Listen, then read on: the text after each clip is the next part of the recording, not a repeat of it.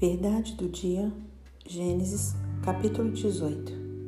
Apareceu o Senhor a Abraão nas carvalhais de Manre, quando ele estava sentado à entrada da tenda, no maior calor do dia. Levantou ele os olhos, olhou, e eis três homens de pé em frente dele. Vendo-os, correu da porta da tenda ao seu encontro, prostrou-se em terra e disse: Senhor meu, se acho mercê em tua presença, rogo-te que não passes o teu servo. Traga-se um pouco de água, lavai os pés e repousai debaixo desta árvore. Trarei um bocado de pão, refazei as vossas forças, visto que chegastes até vosso servo, depois seguireis avante. Responderam: Faze como disseste. Apressou-se, pois, Abrão para a tenda de Sara e lhe disse: Amassa depressa três medidas de flor de farinha e faze pão assado ao borralho. Abraão, por sua vez, correu ao gado, tomou um novilho tenro e bom e deu ao criado que se apressou em prepará-lo. Tomou também coalhada e leite e o novilho que mandara preparar e pôs tudo diante deles e permaneceu de pé junto a eles debaixo da árvore e eles comeram. Então lhe perguntaram: Sara, tua mulher, onde está? Ele respondeu: Está aí na tenda. Disse um deles: Certamente voltarei a ti daqui um ano, e Sara, tua mulher, dará à luz um filho. Sara o estava escutando à porta da tenda atrás dele. Abraão e Sara eram já velhos, avançados em idade, e Sara já lhe havia cessado o costume das mulheres. Riu-se, pois, Sara no seu íntimo, dizendo consigo mesma: Depois de velha e velho também o meu senhor, terei ainda prazer? Disse o Senhor a Abraão: por que se riu Sara, dizendo: Será verdade que darei a luz sendo velha? Acaso para o Senhor a coisa demasiadamente difícil? Daqui a um ano, neste mesmo tempo, voltarei a ti, e Sara terá um filho. Então Sara, receosa, o negou, dizendo: Não me ri. Ele, porém, disse: Não é assim. É certo que riste.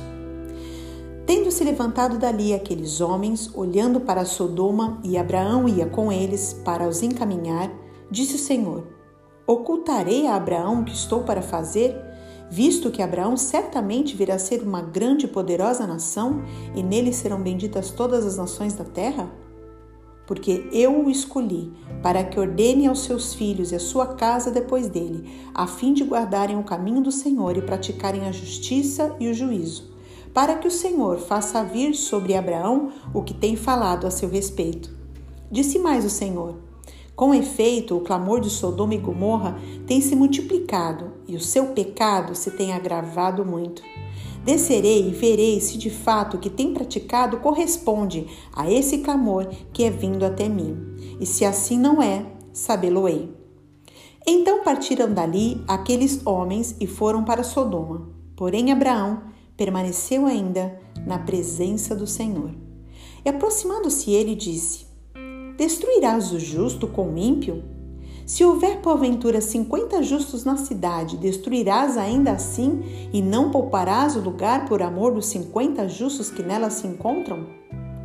Longe de ti o fazeres tal coisa, matares o justo com o ímpio, como se o justo fosse igual ao ímpio, longe de ti. Não fará justiça ao juiz de toda a terra?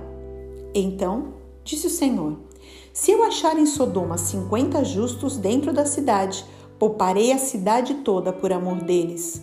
Disse mais Abraão: Eis que me atrevo a falar ao Senhor, eu, que sou pó e cinza. Na hipótese de faltarem cinco para cinquenta justos, destruirás por isso toda a cidade? Ele respondeu: Não a destruirei se eu achar ali 45. Disse-lhe ainda mais Abraão: E se porventura houver ali 40? Respondeu: Não, o farei por amor dos 40. Insistiu Abraão: Abraão: Não se ire o Senhor, falarei ainda. Se houver porventura ali 30, respondeu o Senhor: Não farei, se eu encontrar ali 30. Continuou Abraão: Eis que me atrevi a falar ao Senhor se porventura houver ali vinte, respondeu o Senhor, não a destruirei, por amor dos vinte.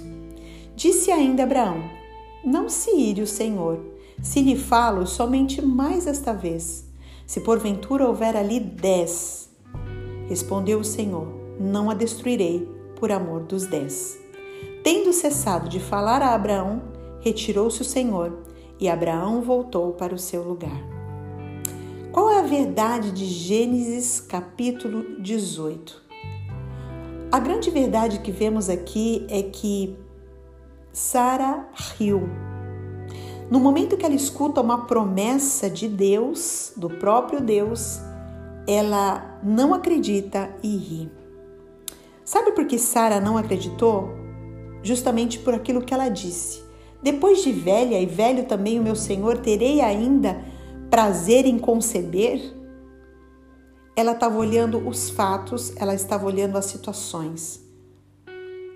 E depois Deus responde: Existe coisa demasiadamente difícil para mim?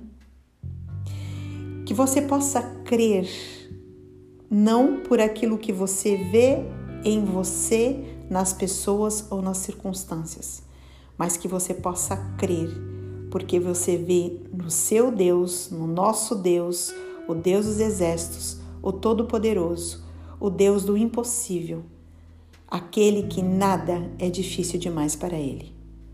Que Deus te abençoe. Um abraço, Pastora Jô de Paula.